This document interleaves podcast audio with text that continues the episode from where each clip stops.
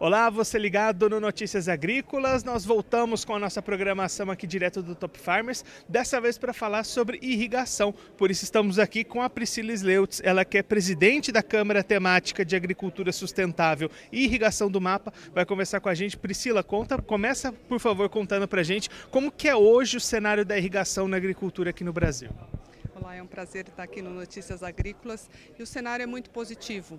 É, nós temos é, hoje uma área irrigada no, no Brasil de 8,2 milhões de hectares, podendo chegar né, num cenário aí de 55 milhões. Mas você vai falar, Priscila, é muita área. Não, nós estamos aí no, nesse cenário para ampliar a irrigação no país hoje até uns 25 milhões de hectares, é, nós estamos falando de áreas já com pastagens degradadas, que nós não vamos desmatar nem um hectare de mata nativa. Então, são áreas que estão propensas, estão né, é, esperando que a gente consiga otimizar o uso da terra para produzir mais alimento.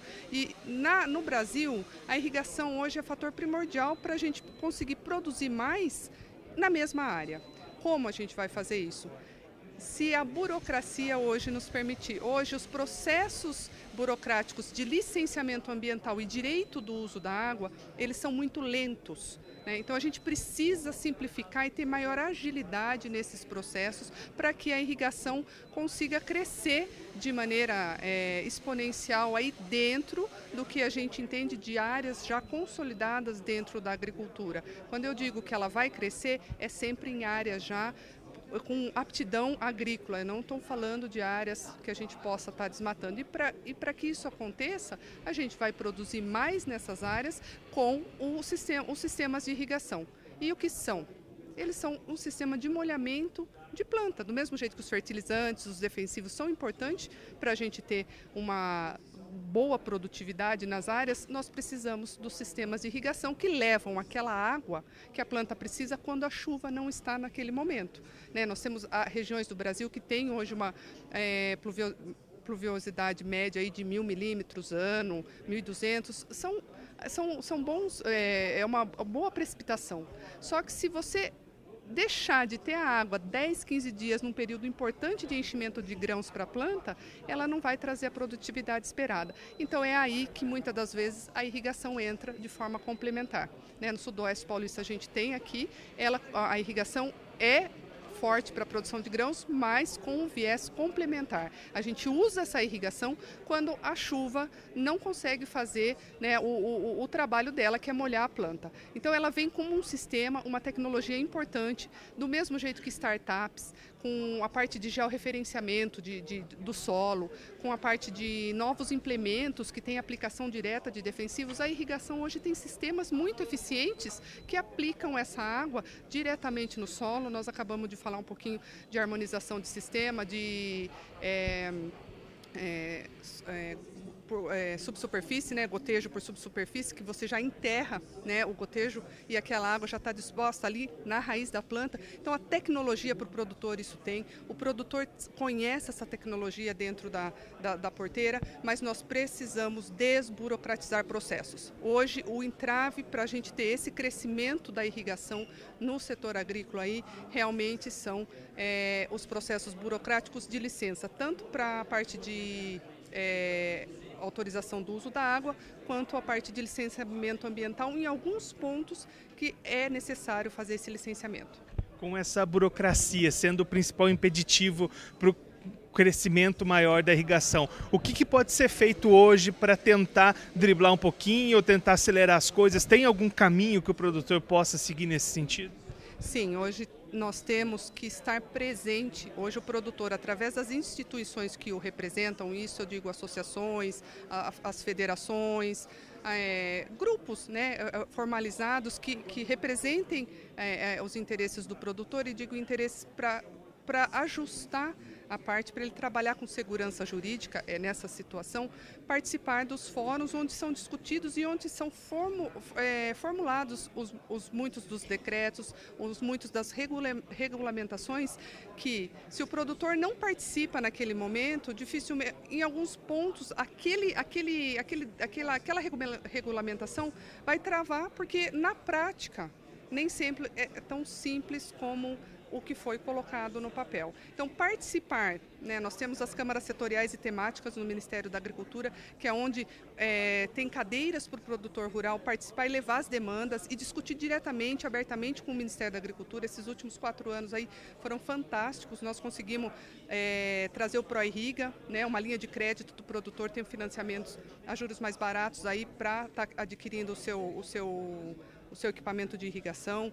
É, e isso é trabalho do setor, do, do, do, do, produtor rural lá junto com o governo. Incluímos também no plano ABC+, a irrigação como uma tecnologia aí, é, apoiadora dos programas que nós temos aí de baixo carbono, né, de, de, de agricultura regenerativa, enfim. A irrigação realmente é um fator que vai trazer muitos benefícios para a agricultura e, de, e de, de, assim, vem de frente com o meio ambiente, com a sustentabilidade, porque você produz mais numa mesma área e você tem a parte regulamentatória para você só vai usar água quando você tiver a sua autorização. Você não está usando a água sem autorização.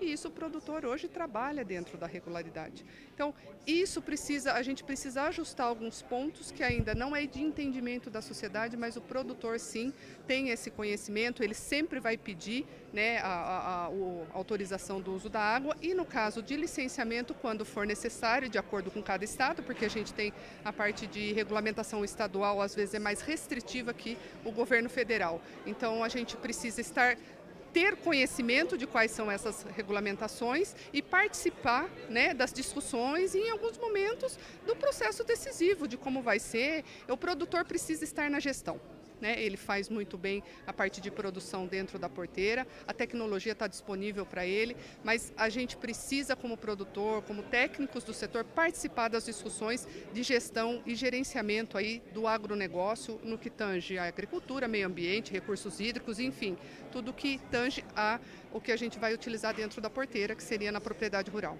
Priscila, dentro dessa questão ambiental, até olhando um pouquinho para o outro lado, talvez uma das críticas que, que surgem a esse sistema de irrigação de água na agricultura é justamente esse uso da água. Às vezes tem até alguns dados falando ali de que a agricultura usa muita água, é o que mais usa água no país. É por aí? É, é esse o entendimento mesmo ou tem alguma outra percepção? Sim, é, nós temos dados e, e ao, os últimos anos, aí pelo menos os cinco últimos anos, nós temos aí através da, da ANA, né, Agência Nacional de Águas, alguns dados que mostram o uso de todos os setores, não só da agricultura, como saneamento e indústria.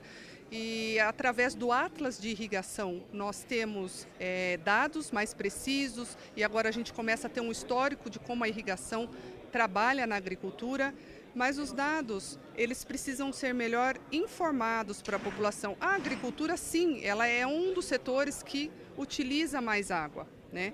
Mas por quê? Porque são grandes áreas que a gente precisa produzir alimento. Nós não conseguimos produzir, em, tem que ser em larga escala. Para produzir feijão, para produzir arroz, para produzir o milho, não dá para fazer em pequenas, pequenas áreas. Então, realmente, ele utiliza mais água, mas ele traz junto com ele toda a regulamentação. Ele só, a irrigação ela só pode ser utilizada a partir do momento que ela tem, como eu acabei de falar, a outorga, que é o direito de uso da água do produtor. Então ele precisa ir até o órgão licenciador e ter essa, esse direito de uso da água. Agora, entre o que o produtor faz e muitas vezes do que as informações chegam até a sociedade, sim existe alguma distorção.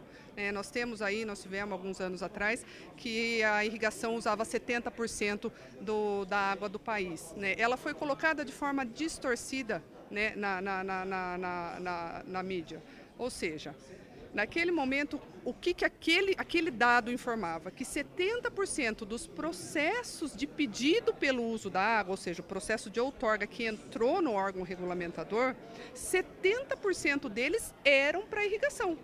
Então, a gente tinha 70% para irrigação, podia ser 20 para saneamento, 15 para indústria, 2, 3 para o comércio. Então, então existe, é, a gente precisa saber da onde vem o dado e saber colocar para a sociedade para ela poder ter um outro entendimento de como é o uso na agricultura. E essa água ela está no sistema.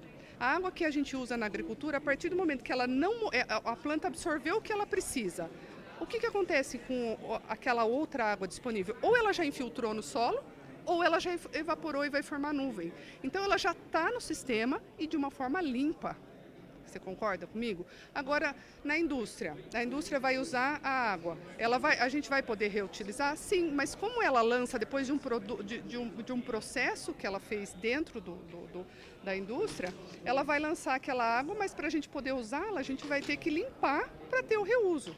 Então a gente precisa colocar algumas condições de uso da água em cada setor de acordo com o que acontece. Todo mundo precisa usar, né? Nós somos seres vivos, 70% do nosso organismo acaba sendo água, não diferente as plantas para produzir. Mas sim, existe hoje a consciência do produtor, ele sabe que ele precisa ter o manejo do uso da água, porque colocar água para a planta custa. Custa muito e é caro, porque para eu colocar a água na planta eu preciso de energia. Né? Quanto custa a energia? Quanto custa o investimento no equipamento? Então o produtor ele só vai aplicar realmente a água necessária que a planta precisa. Mas para isso, nós precisamos que essa informação também chegue para a sociedade, para ela entender a importância da irrigação para a produção de alimento agora aí para os próximos anos, que na, na, na minha percepção é, a irrigação faz parte aí do futuro da produção de alimentos para o mundo. Essa a Priscila Sleutz, presidente da Câmara Temática de Agricultura Sustentável e Irrigação do Mapa, conversou com a gente para contar um pouquinho como é que é o atual cenário para irrigação aqui no Brasil e esses caminhos para o crescimento do setor nos próximos anos. Continue ligado que daqui a pouquinho tem mais programação para você.